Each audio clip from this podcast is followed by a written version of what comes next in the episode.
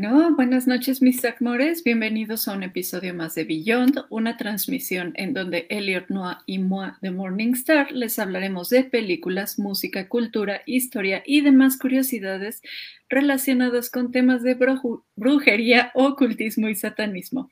En el episodio de hoy les hablaremos sobre sirenas abismales, esos íconos femeninos de la música underground, por decirlo de alguna forma, que nos impactaron a nivel personal, pero que también son referencias en la historia musical.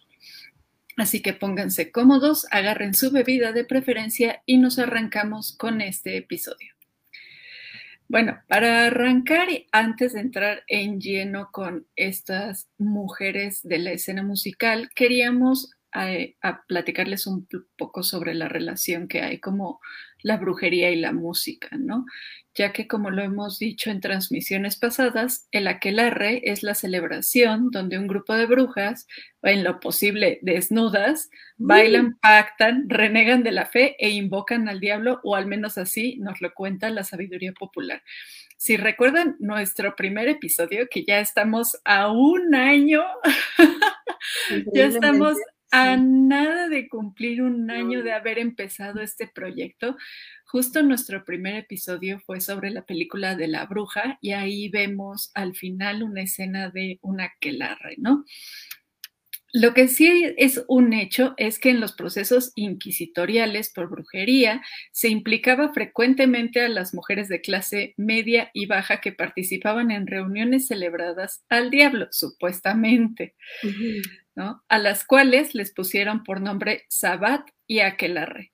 Sin embargo, estas reuniones siempre fueron contadas desde el punto de vista del hombre cazador apoyado por una institución, pero si desentrañamos el aquelarre a su sentido etimológico, como tal la palabra no lo indica, es un festejo. Entonces, de esta forma, encontramos que estos eventos eran sedes para que las mujeres convivieran cantando, tocando instrumentos musicales y bailando, por eso es que en muchas ocasiones eh, los inquisitores lo que buscaban al momento de generar una confesión, de hecho la guiaban, ¿no? Así de, pero dinos, estaban bailando en medio del bosque y cantando, o sea, la música era un elemento muy importante dentro de estos aquelarres. Por eso se le reclama ahora a la pinche Sandra Cuevas, ¿no? Que tal cual está de inquisitora, porque es como de no te gusta el baile y la diversión, que, está mal contigo, ¿no? No te gusta la celebración, no te gustan los dibujitos en, en tu delegación. Es como la persecución que se hacía antes precisamente porque incitaba a las mujeres la danza, la música y todo esto a, este, como descubrirse dentro de, esa misma, este, lo que les provocara la misma música y demás, ¿no? Entonces por eso era peligroso, era peligroso que estuvieran al contacto de esas cosas del diablo, ¿no? Y aquí como hashtag dato hereje, que eventualmente hablaremos también de esta película, es que podemos ver esta clara diferencia entre el aquelarre como festividad y el aquelarre inquisitorial en la película española Aquelarre de Pablo Agüero. ¿no? que es muy bonita porque también habla como del, del, tema del vuelo, ¿no? Es una maravilla de película, no se la pierdan si no es que no la han visto. Pero regresando al tema, hay que recordar que a lo largo de nuestra historia como especie, la música ha sido uno de los grandes elementos constitutivos de los ritos mágicos y religiosos, ¿no? Es por eso que podemos incluso rastrear sus orígenes hasta la música sacra, ¿no? De ahí su conexión con lo arcano y lo místico. O sea, la música hasta el día de hoy sigue siendo parte implícita de ritos y ceremonias religiosas, ¿no? También ha estado de la mano de la figura del diablo. Eh, si recuerdan nuestro episodio Los pactos del metal, ahí hablamos sobre cómo el diablo se llegó a manifestar en determinados periodos de la historia con el llamado tritono del diablo, el cual estuvo prohibido de ejecutar durante algún tiempo, al igual que el sonido de los tambores, ya que alteraban el ritmo cardíaco e incentivaban la lujuria. Ahora, aquí les traigo otro, otro hashtag datoreje, en donde me gustaría platicarles que también durante mucho tiempo el sentido del oído estuvo relacionado con el diablo y lo satánico, ya que mediante las dulces melodías o palabras embriagantes es que el diablo podía persuadir a las personas con sus mentiras que embelesadas por sus palabras se dejaban guiar al sábado. Y justo por este dato es que seleccionamos el nombre de nuestro episodio de esta noche, Sirenas Abismales, ya que en conjunto con el diablo y las brujas que hechizaban a sus víctimas con sus palabras, las sirenas se valían del canto para lograr atrapar a sus presas. Ahora, también hay que recordar que las sirenas, de acuerdo a la mitología griega, fueron víctimas de la ira, ¿no? O sea, tenemos esta imagen de las sirenas con la cola de pececito y todo eso, pero las, las sirenas griegas, las primeras sirenas eran aves, ¿no? Que por la ira de Dios fueron, bueno, les, las despelucaron, les quitaron todas sus plumitas y quedaron varadas en una isla. Entonces, pues se tuvieron que acostumbrar a comer marineros esencialmente, ¿no? Porque era lo que más había. No estaba a su alcance, ni pedo. Y pues sí, ni pex.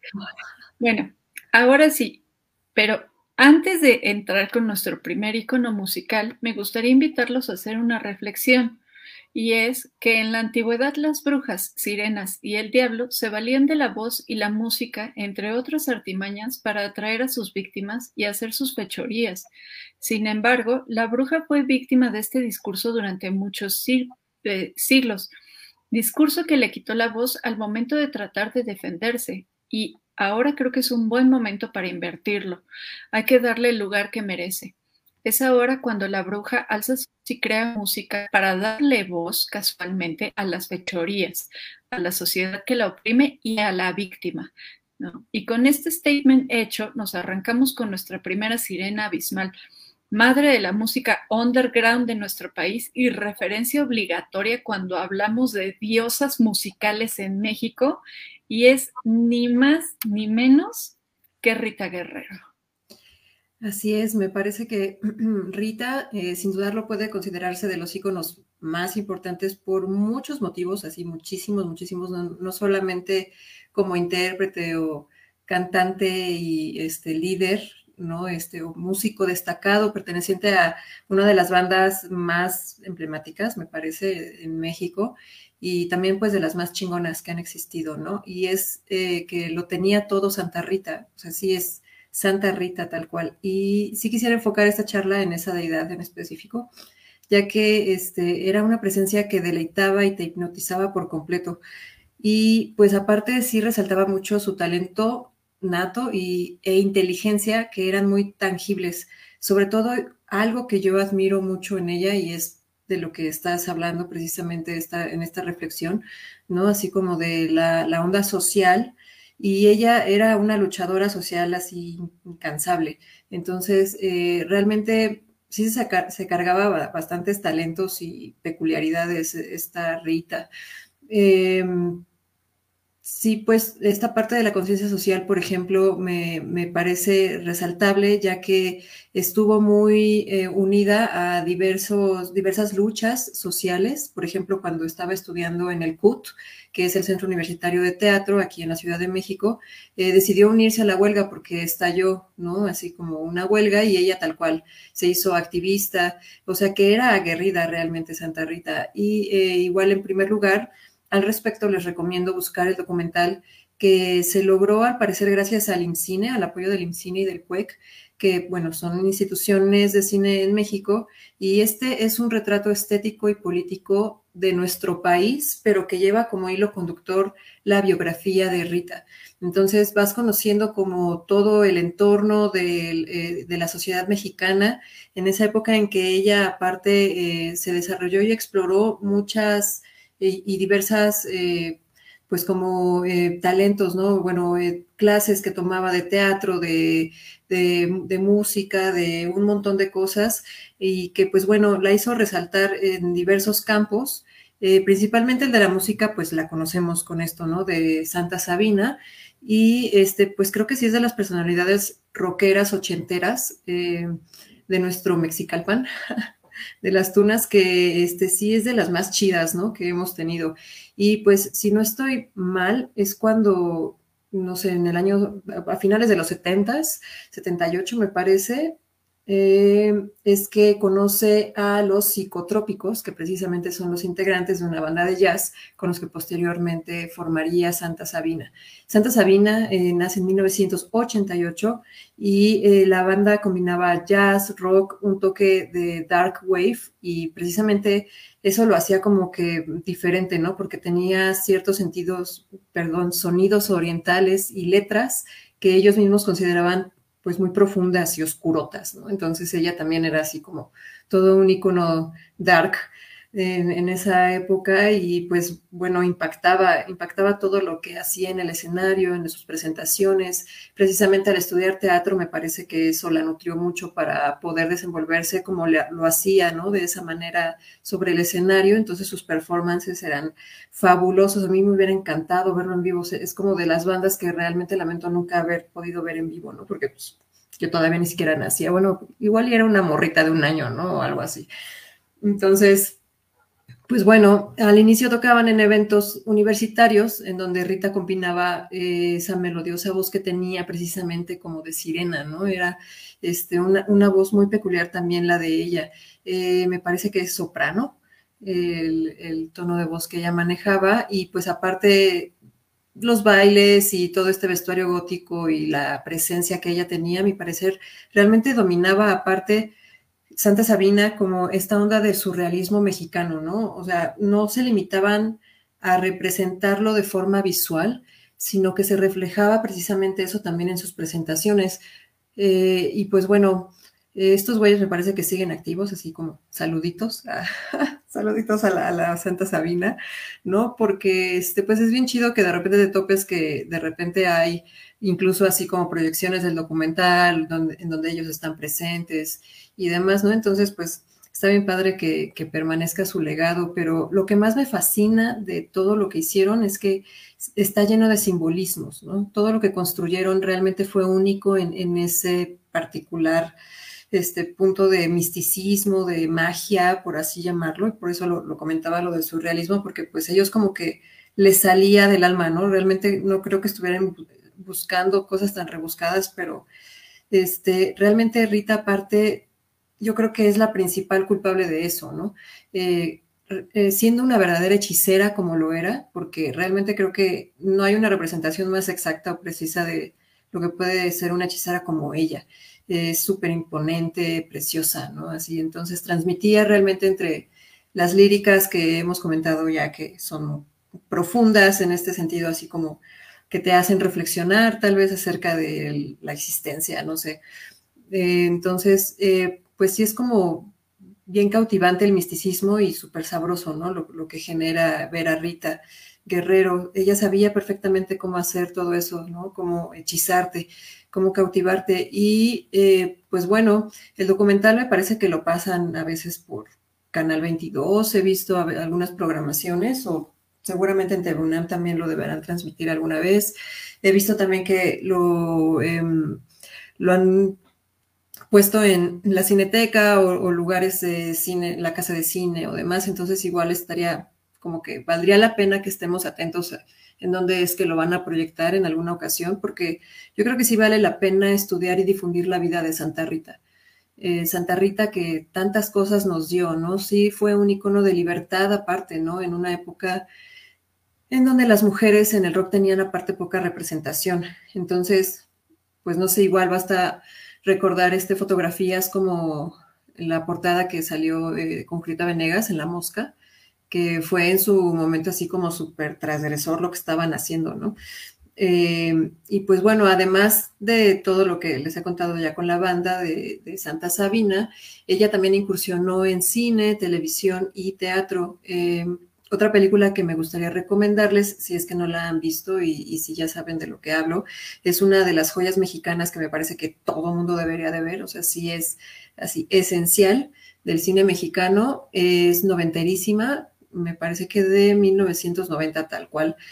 Este, el director es Alberto Cortés, se llama Ciudad de Ciegos, y aquí participan actrices al nivel de Elpidia Carrillo, Silvia Mariscal, Gabriela Roel, eh, pero bueno, también llamó la atención justo en su momento porque incluyeron eh, participaciones de los precisamente que eran este, rockeros integrantes de, de la época, ¿no? De varias bandas, tanto Santa Sabina como eh, Caifanes, incluso salió Sax de la maldita vecindad.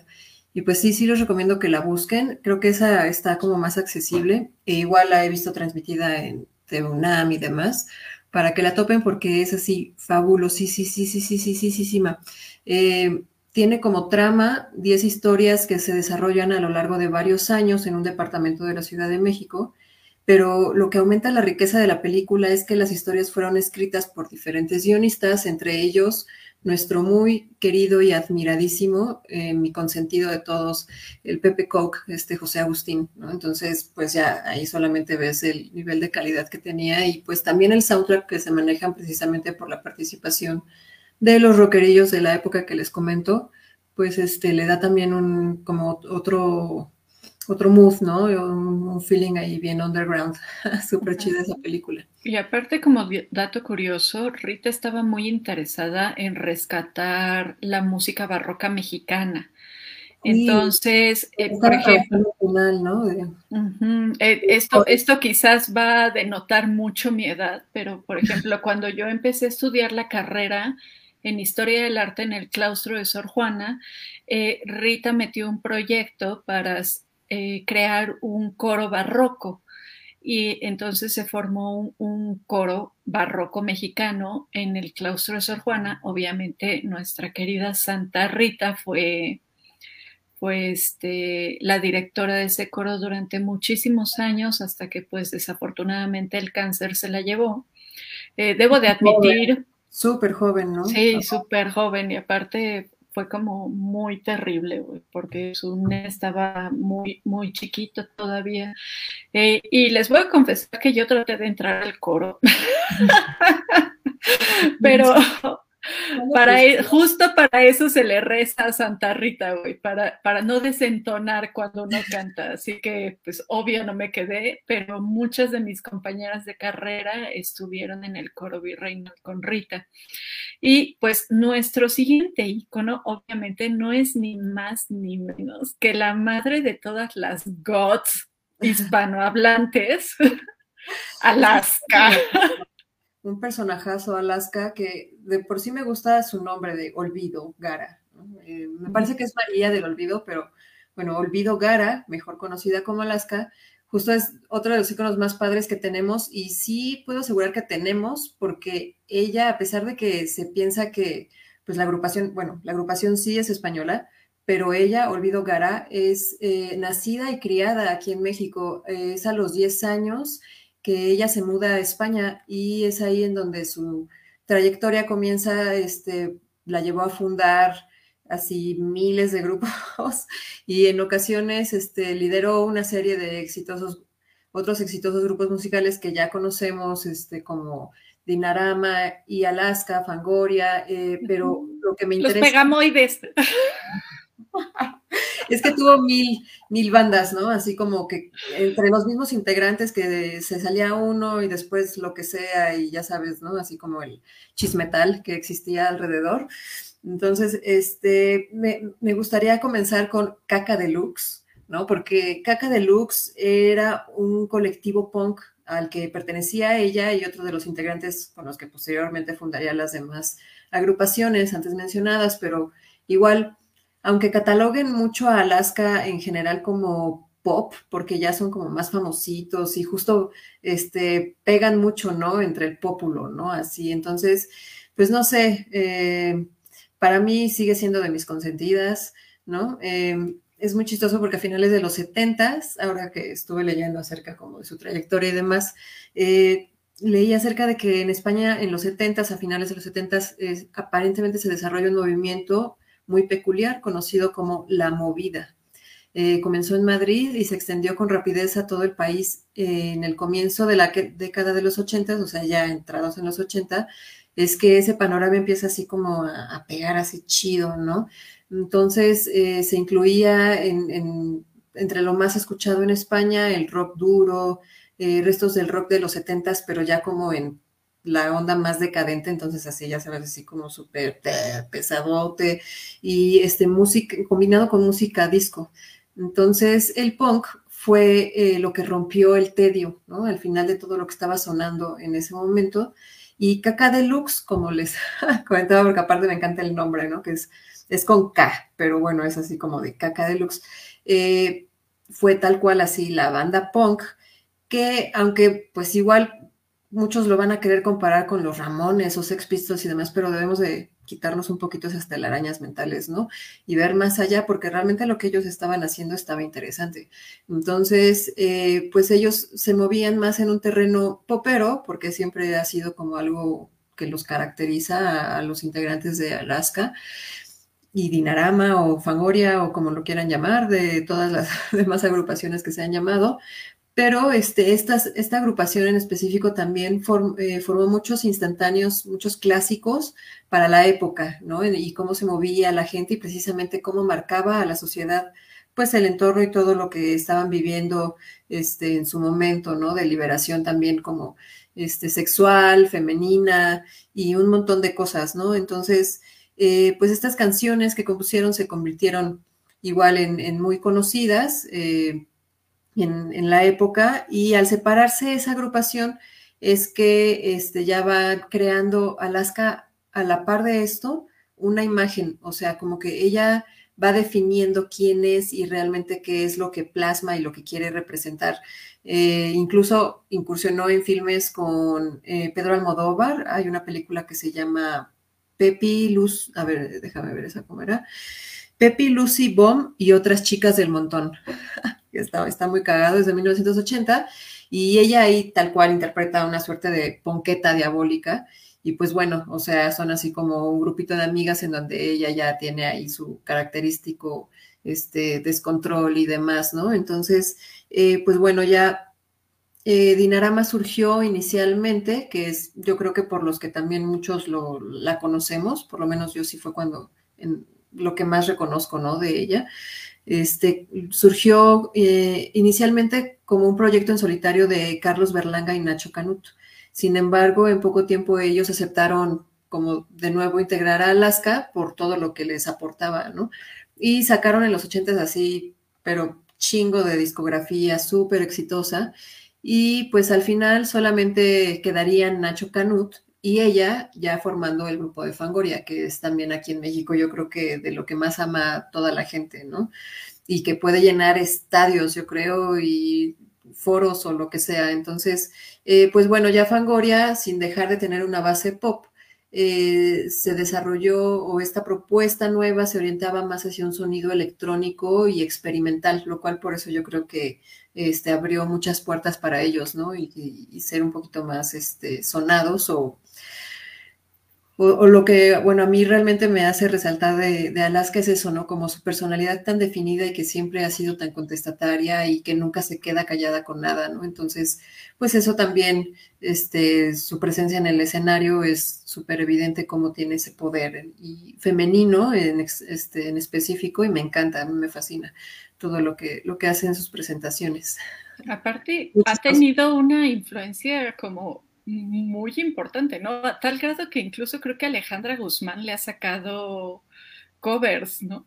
Ah, sí, un montón de personas, sí, sí, sí, pero exacto, Alejandra Guzmán yo creo que ahorita fue de las que, o sea, bueno, esa canción que le hizo del cover sonó muchísimo, ¿no?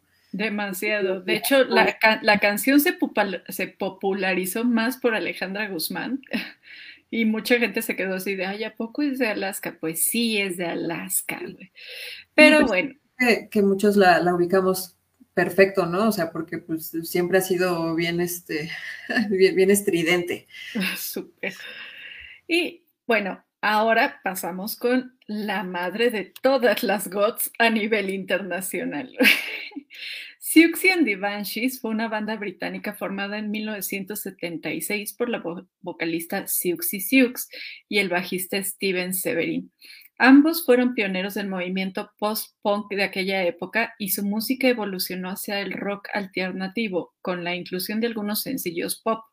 Eh, cabe mencionar que Siouxsie empezó a incursionar en esto del pop porque era como parte del club de fans de los Sex Pistols.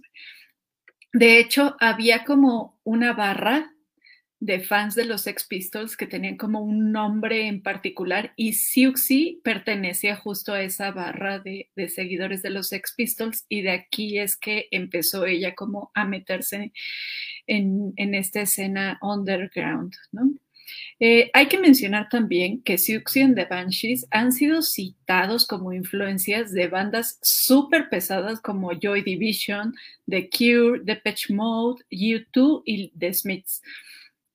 Otro de los aportes que más conocemos de esta banda y que es el eco que nos llegó a tocar hasta acá en México es el hecho de que la gran influencia y el impacto estético que generó eh, se vio sumamente plasmado en el movimiento gótico de nuestro país. O sea, el maquillaje, la ropa, las medias desgarradas y todo ese tipo de cosas fue como la vestimenta oficial, por decirlo de alguna forma, que utilizaron los darks de antaño, ¿no? Que todos hemos utilizado en algún momento. Todos, todos hemos traído las medias rotas así como mangas. Güey. Y algunos seguimos eh, de necios haciéndolo. Yo sí le enseño a, mis hijas, ¿no? Así de, este, ella es mi inspiración y como que se me quedan viendo de, pues sí, como que ahí la lleva, se nota y yo. Gracias. Pero aparte, yo sí recuerdo, por ejemplo, ir así a la comercial a comprar unas medias negras, recortarles la entrepierna, los extremos, rasgarlas todas y utilizarlas como crop top, ¿no? Era como muy particular de la estética de Siuxi. Y ni hablar del maquillaje, o sea, esas cejas, ese delineado, esas sombras y ese labio tan potente, así tan marcado, era, o sea, hasta la fecha sigue siendo referente estético para la escena, la escena underground, no únicamente de México, sino a nivel internacional. Así es. Este, pero bueno, hablemos un poco más de historia. Siouxsie and the Banshees debutaron en septiembre de 1976 en el Festival Punk del eh, Club 100 de Londres. Su primer sencillo fue Hong Kong Garden y su álbum debut fue The Scream. Años más tarde, con la llegada del guitarrista John McGeoch en 1980, 81, bueno, por ahí, a principios de la década de los 80, la banda comenzó a grabar canciones más coloridas y con sonidos más pop y podemos encontrar justamente esta influencia en los sencillos Happy House y Christine. Siouxsie nos dio efectivamente una figura icónica, pero icónica de verdad y a muchos niveles, ya que nos mostró a la mujer que rompe con los esquemas y estereotipos de todo tipo. Su imagen se regía según los códigos estéticos del punk, pelo negro cortado de cualquier manera, múltiples capas, diversos colores, cintas, encajes y zapatos en punta, que aparte son súper incómodos de llevar. Este, un maquillaje súper estrambótico que recogió del rock glam, pero también lo combinó con un poco de teatro kabuki y ella misma confesó en alguna entrevista que tenía grandes influencias de las actrices del cine mudo. Eh, todo esto lo sumó a una forma de vestir que no era para gustar o para resultar atractiva o sexualmente llamativa, sino todo lo contrario. Y esa era justo la manifestación del punk, ¿no? Que podemos ver también en las influencias que tuvo Vivian eh, se me olvidó su apellido, Westwood, la madre del, la madre del punk. O sea, esto de, de, tener ropas para mujer que no sexualizaran, sino que fueran escandalosas por lo estrambóticas que eran. Sí. Obviamente daba un mensaje al mundo que era como un grito de vete a la mierda. ¿No? Porque en esa misma época teníamos actrices y cantantes que eran muchísimo más femeninas y pues obviamente la mujer en la industria de la música siempre ha sido como objeto de sexualización y Siuxi se rebeló contra esos estándares. Eh, para mí es una de las mujeres que más me marcó en la adolescencia, ya que no esgrimía un discurso convencional y eh, me pude ver, o sea, me pude familiarizar con ella por haber sido una mujer que se atrevía a romper con los estereotipos de lo familiar, ¿no? Eh, y, me encantaba por eso, sí, sí, sí, sí, sí. o sea, era tremendo ver a Siuxi siendo adolescente, era así como de, ¡Ah! ¿qué está pasando? ¿No? Y también lo que me marcó mucho fue todas las posibilidades musicales que tenían y que me abrió así como una puerta a encontrar un mundo de música underground, de, oh por Dios, pero ¿qué es esto? ¿No? O sea, sí para mí sí fue una piedra angular en mi crecimiento eh, y estoy muy segura de que si más morritas eh, hoy en día conocieran a Siuxi, seguramente también les cambiaría así la visión del mundo de una forma súper cabrona. Queremos hablar de otra mujer en la música que a lo mejor no es un ícono en la escena underground, en el rock, en el punk o en el goth, pero que sí es un ícono por lo que ha hecho eh, y merece un espacio. Nosotros consideramos que merecía un espacio y es ni más ni menos que esta María Elena Ríos Ortiz, una saxofonista de origen mixteco, profesora y activista en contra de la violencia hacia las mujeres. Eh, yo creo que a estas alturas casi todos conocemos la, historia de Elena, que en la mayor parte de las veces es muy amarillista, ya que eh, los, los tabloides como que se enfocaron en, ah, le desfiguraron el rostro, ¿no? O sea, prensa, nota roja al final de cuentas, ¿no? Eh, sin embargo, creo que es necesario para el episodio de hoy hacer un recuento de su vida para comprender por qué es que la estamos considerando un ícono. Desde los nueve años inició en la música en su natal Oaxaca y posteriormente se trasladó a Puebla para estudiar en el Conservatorio de Música. A su regreso formó parte del ensamble Sandevi, así como del grupo Vértice, que fue integrado por cuatro mujeres en aquella época. Sin embargo, la parte más sonada es que el 10 de septiembre del 2019 fue atacada por un hombre que le lanzó ácido sobre ella en la comunidad de Huajapan de León. Las investigaciones indican que Juan Vera Carrizal, empresario y exlegislador del PRI, amenazó de muerte en varias ocasiones a la víctima, o sea, a Elena, ya que ella trató de terminar su relación con él. Por tal motivo y en contubernio, contubernio, en complot. En complot con su hijo, Juan Antonio Vera Hernández, contrataron a dos hombres quienes perpetraron este ataque. El gobierno del estado de Oaxaca lanzó una recompensa, perdón, son de esas palabras que no puedo decir, pero sí, es un maldito, o sea, el güey es un maldito. Este, el gobierno de Oaxaca lanzó una recompensa para pedir informes de su paradero. Además, o sea, chéquense qué tan cabrón estuvo esto, que la Interpol emitió una ficha roja de localización, por lo que este güey no pudo salir del país, aunque lo quisiera. Y fue hasta el 6 de abril del 2020 que lo detuvieron. Sin embargo, su hijo sigue prófugo de la justicia. Como sobreviviente de intento de feminicidio, emprendió una lucha para que estos casos de violencia extrema no sucedan más y sean denunciados, ya que en los últimos años en México 27 mujeres han sufrido de un ataque con estas características y solamente se presentaron seis denuncias ante la autoridad. Eh, Terrible. En el Vive Latino, no recuerdo si fue, no, no, fue para el concierto que Maldita Vecindad dio en, la explanada del Zócalo. En la Ciudad de México, así es. Que, invitaron a participar, pero también se presentó apenas en el Vive Latino, en la edición que acaba de pasar el fin de semana, recién, justo.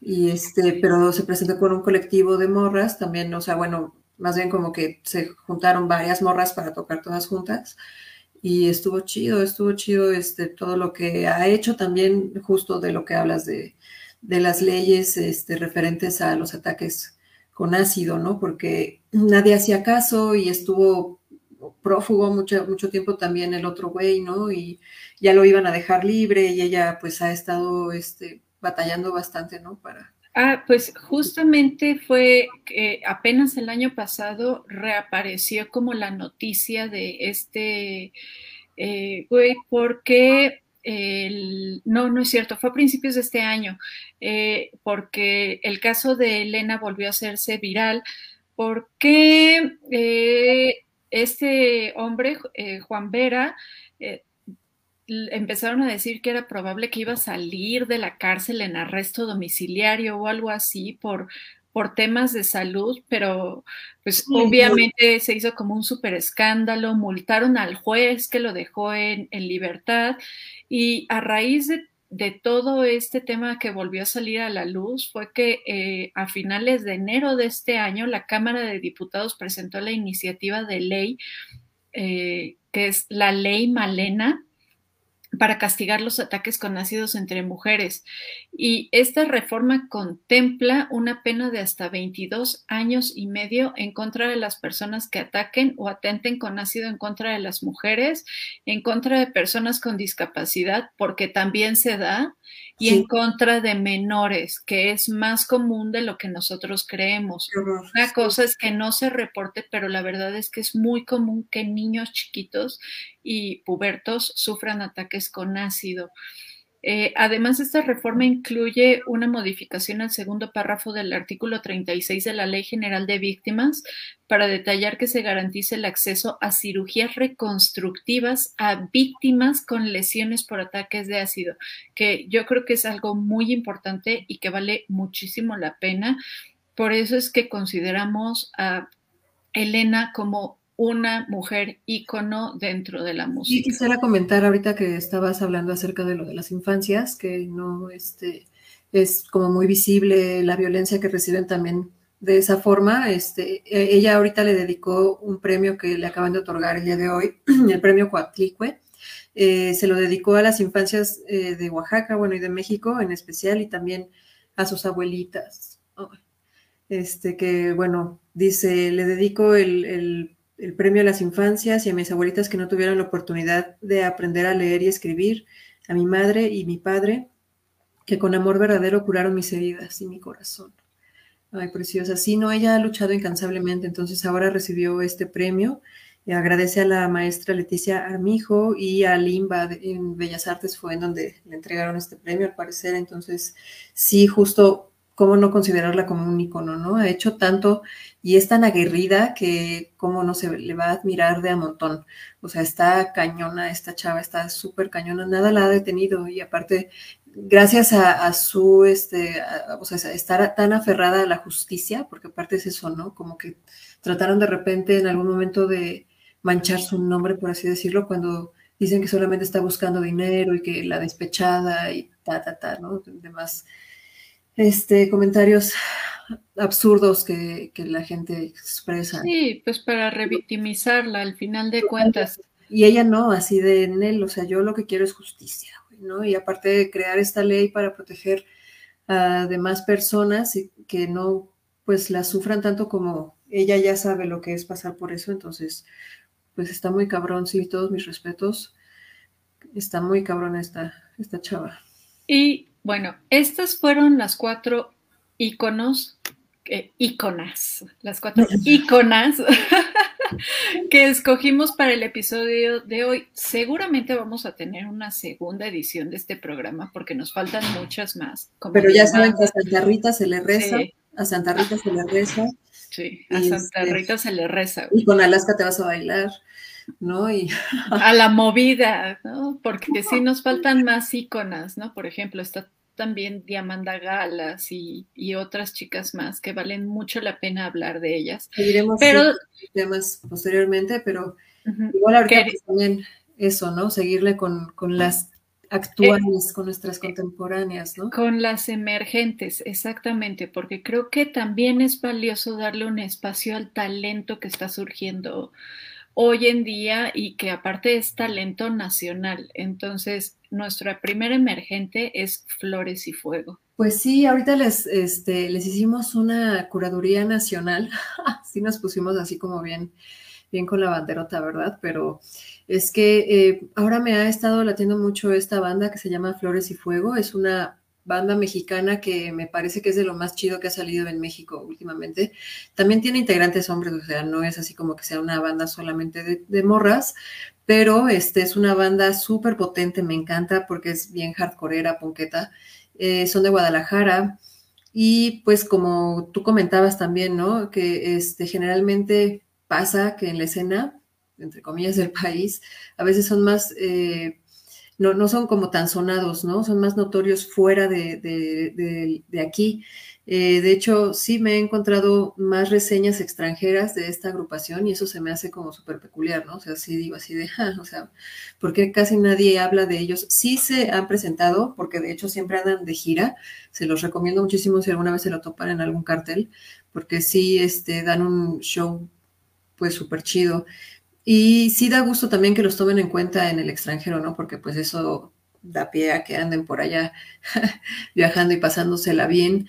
Entonces, este, como tú decías, hay que apreciar, hay que apreciar un poquito más lo que andan haciendo las, las agrupaciones también de nuestro país.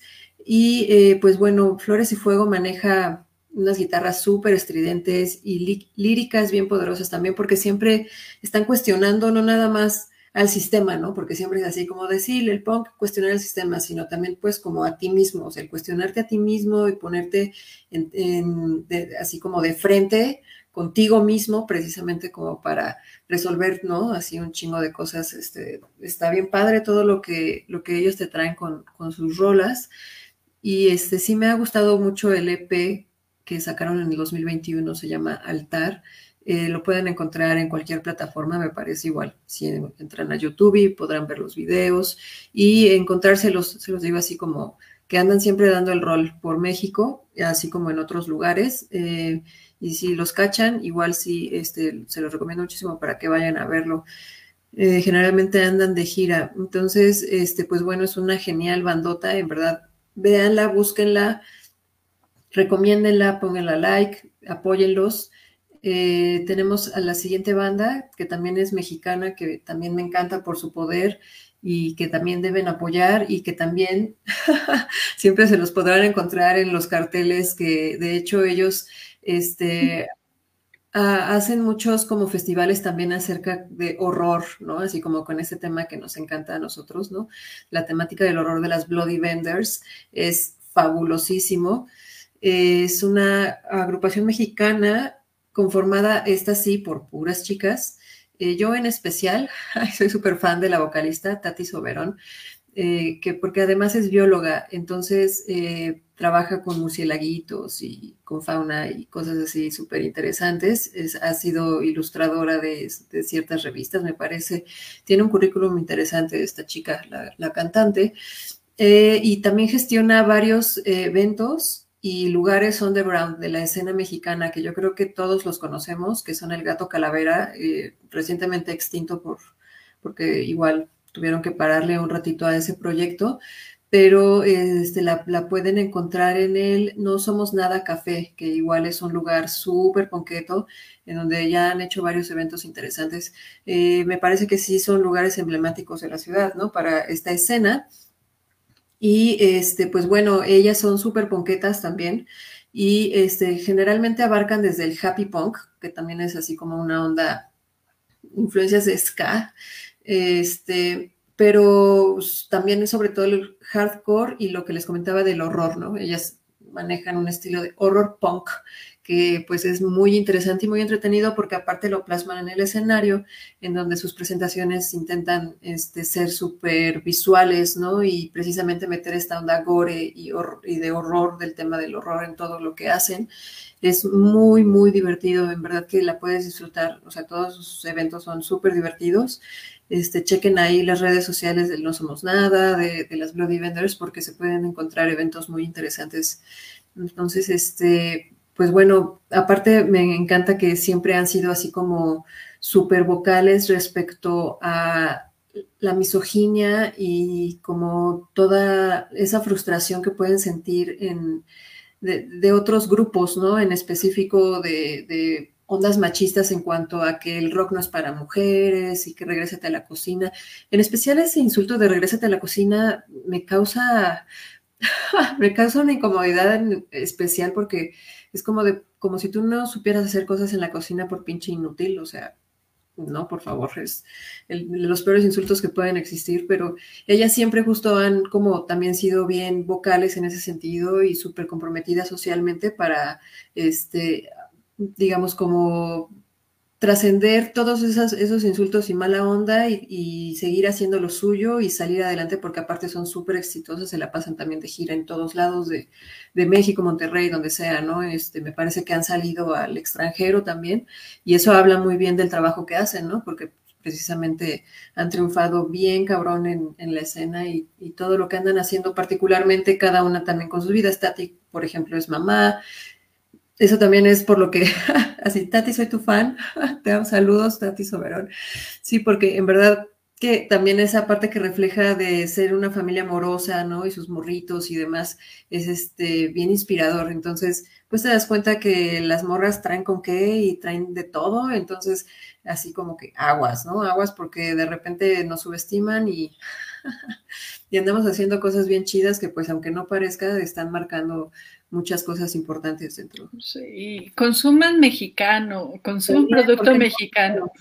Es muy bueno, en verdad. Estas chicas son muy buenas. También Flores y Fuego es una banda muy buena.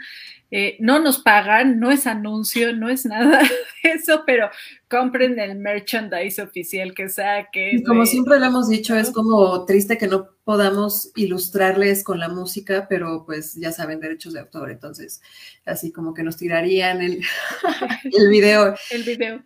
Creo que se pueden 30 segundos, o sea que podríamos poner 28 segundos así de la rola de, ¿no? Así, hay que planearlo, hay que planificarlo bien, pero porque sí, justo es como más ilustrativo de esa forma, pero igual estaremos subiendo las rolas al Spotify de, de Beyond que tenemos para eso y pueden ahí checar también en sus redes sociales, como, como decíamos, ¿no? Y ahora sí, ya este, para cerrar, eh, quería mencionar también a otra banda que es súper ponqueta y que me fascina, que son las Linda Lindas. Es una banda de rock que este sí no es nacional, son de Los Ángeles, pero sí también es un grupo 100% de morritas.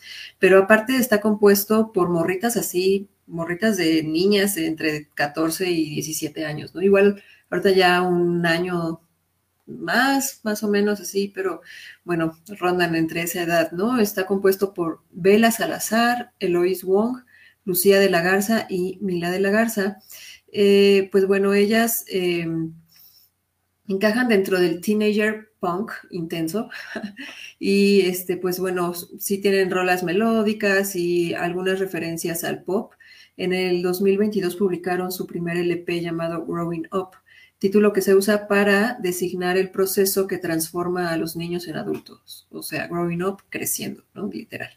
Y este, pues bueno, yo los conocí, las conocí en pandemia, sí, este fue así un viajezote cuando las descubrí, eh, porque aparte eh, sacaron un video así como súper intenso y me fascinó la energía que tenían aparte de que de lo que estaban hablando, ¿no? La temática que, que decidieron que se hizo viral en ese momento también fue eh, la onda del bully o del acoso, de, enfrentar a tu acosador, ¿no?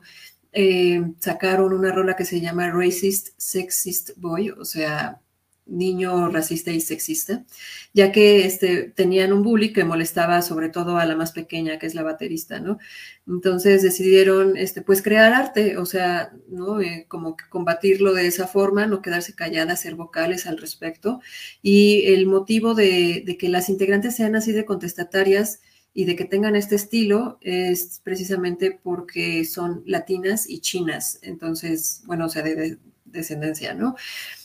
Entonces tienen pues más experiencias al respecto de, la intimidación, ¿no? También es interesante que, no nada más eh, se quedan en esa onda como de hardcoreeras ponquetas, han experimentado precisamente esta onda de, la esencia latina que tienen algunas y han experimentado con bossa nova y como con melodías un poco más eh, del estilo latino, lo cual también pues está chido, ¿no? Y pues tanto este, fue viral este video en específico que lo mencionaron incluso muchas figuras importantes dentro de la filosofía y literatos y también eh, figuras del rock que, eh, pues bueno, expresaron su apoyo hacia ellas, como Thurston Moore, eh, Tom Morello y Kathleen Hanna de Bikini Kill. Pues bueno, eso también les dio como mucho punch para poder este, empezar a dar giras y demás. De hecho, aquí también las tuvimos, se pudo disfrutar, no me acuerdo qué festival fue, creo que el Corona, maybe something like that. Pero en algún festival ya pudimos este, disfrutarlas por acá, aunque pues sí se suplica que a los promotores las vuelvan a traer, ¿no? O sea, nuevamente igual una gira más tranqui, que no sea un festival como tan grandote de ese estilo. Miren, yo les propongo así como que tengo la sugerencia de Las Lindas Lindas, estábamos hablando de Flores y Fuego, ¿no? Este Witch Fever y con que sea el headliner Kim Gordon. ¿Cómo te caería, papá? Súper bien, así. Y que le pongan sirenas abismales, ya que estamos en esto. Sugerencia, sugerencia.